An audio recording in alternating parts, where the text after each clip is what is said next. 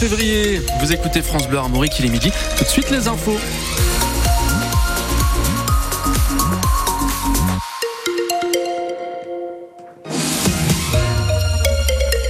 Bonjour à toutes et à tous. Thomas Coville, on a quasiment fini avec l'Arkea Ultime Challenge. Le skipper breton devrait passer la ligne d'arrivée vers 14 heures, deux jours après le vainqueur Charles Le Caudrelier.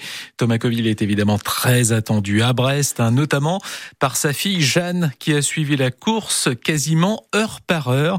Étudiante à Istanbul, elle a fait le déplacement à Brest spécialement pour l'accueillir. Les départs, les arrivées, c'est des moments euh, cruciaux, c'est des moments qui sont très intenses en émotion. Je suis soulagée, pour être honnête. C'est une longue course, ça fait 52 jours euh, maintenant. J'ai envie de le retrouver et puis j'ai envie de lui montrer que je suis fière de lui, qu'on est fier de lui et qu'il a fait une course formidable. Quand vous allez monter à bord, qu'est-ce que vous allez lui dire? Je ne sais pas encore. C'est vraiment quelque chose qui se pense pas forcément euh, à l'avance. Voilà, les mots viendront du cœur et c'est tout ce qui compte. De toute façon, euh, c'est mon père et peu importe ce qu'il fait, je suis très fière de lui. Même si c'est pas la victoire, c'est une grande grande fierté de le voir aller à chaque fois jusqu'au bout, remplir ses objectifs, ne pas abandonner, trouver des solutions, redoubler d'efforts, euh, persévérer, etc.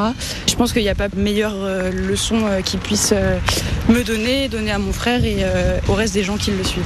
Jeanne Coville au micro euh, France Bleu de Maël Prévost à Brest où son père Thomas Coville est attendu donc cet après-midi pour fêter sa deuxième place sur l'Arkea Ultime Challenge. Il devrait franchir la ligne d'arrivée un petit peu plus tôt, hein, aux alentours de, 14 heures. Armel Lecléache, lui, est reparti ce matin, victime d'une voie d'eau. Il a passé la nuit à écoper et à colmater, mais il file désormais à 25 nœuds en direction de Brest où il devrait arriver dimanche. Le sport c'est aussi du football.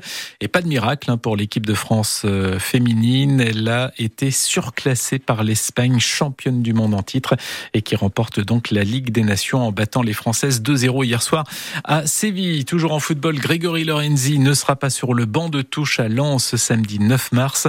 Le directeur sportif du stade brestois écope d'un match de suspension ferme et d'un avec sursis en raison d'un comportement inapproprié lors de la rencontre face à Marseille.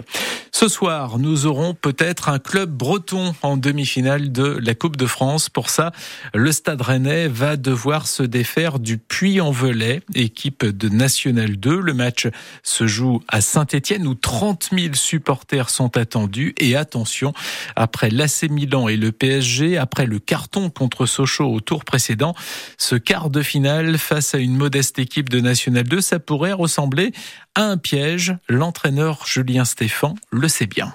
Je pense que prendre ça en référence, ça serait une erreur. Non, je pense qu'il y a une nouvelle histoire dans ce match-là, d'une équipe euh, qui doit être respectée comme une équipe, euh, je crois, qui a vaincu depuis 17 matchs, qui a sorti deux clubs de Ligue 2 dans cette compétition. Donc euh, voilà, qui mérite d'être là aujourd'hui, qui fonctionne bien, qui joue bien en plus. Une équipe qui a vraiment qui a des qualités. Donc voilà, il faut le préparer de manière très très sérieuse. Pas croire que bah, le scénario de Sochaux puisse se répéter, parce que c'est pas toujours comme ça. Et on aura une équipe valeureuse, engagée avec des qualités aussi en face de nous. Donc euh, voilà, on devrait être à, notre maximum.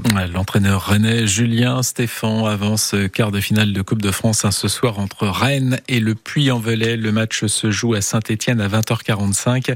Hier, Valenciennes, club de Ligue 2, s'est qualifié au tir au but face à Rouen. Et puis pour en finir avec euh, le sport, à cinq mois des JO de Paris, Emmanuel Macron inaugure le village olympique à Saint-Denis, village qui a été bâti en sept ans et qui accueillera plus de 14 000 athlètes avec leur staff. Dans l'actualité aussi, un jour historique hier au Sénat puisque les sénateurs ont voté l'inscription de l'IVG comme liberté garantie dans la Constitution. Il ne manque donc plus maintenant qu'une toute petite dernière étape, Victoria Coussa, le Congrès. Tout est déjà sur les rails pour cette dernière étape, ce congrès au château de Versailles pour inscrire définitivement dans la Constitution la liberté garantie des femmes à avoir recours à l'avortement. Ce sera dès lundi après-midi à 15h30. Près d'un millier de parlementaires qui viendront en quart. Dans une même salle, un hémicycle le plus grand du pays.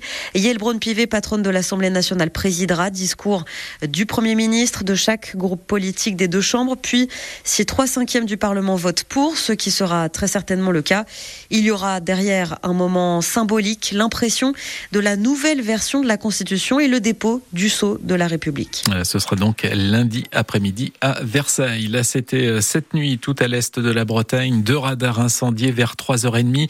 Le premier sur la rocade de Fougères, le second à Luitré-Dompierre sur la route de Vitré.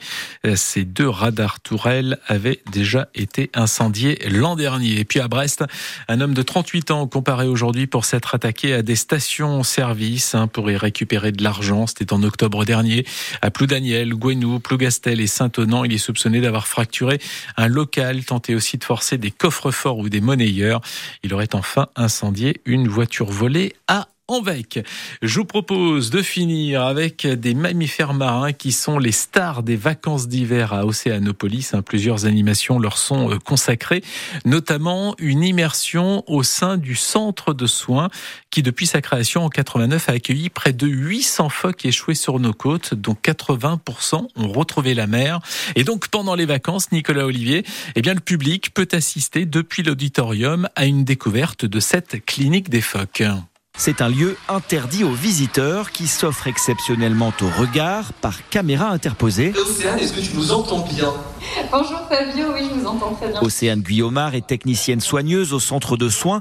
Elle est ravie de faire partager son quotidien. C'est super chouette parce qu'en fait, ça me permet de montrer aux personnes euh, ce qui n'est pas visible et c'est des animaux que j'aime. Comment ils sont agiles sous l'eau, c'est incroyable. Enfin, j'adore. Ici, nous avons donc une petite femelle qui nous vient de Tréguin donc elle est arrivée ici complètement affaiblie, elle faisait euh, une quinzaine de kilos. Une animation immersive qui fait entrer le spectateur dans les coulisses. Tristan Attin, responsable de la médiation scientifique et culturelle à Océanopolis. Finalement, on amène la clinique des phoques à eux.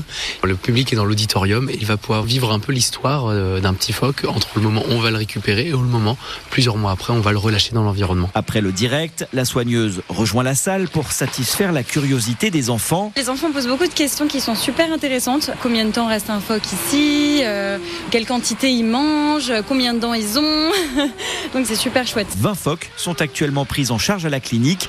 Ils seront relâchés au printemps sur des plages de la mer d'Iroise. Et près de 650 ont ainsi retrouvé la mer en 25 ans. Bon appétit, il est midi 7.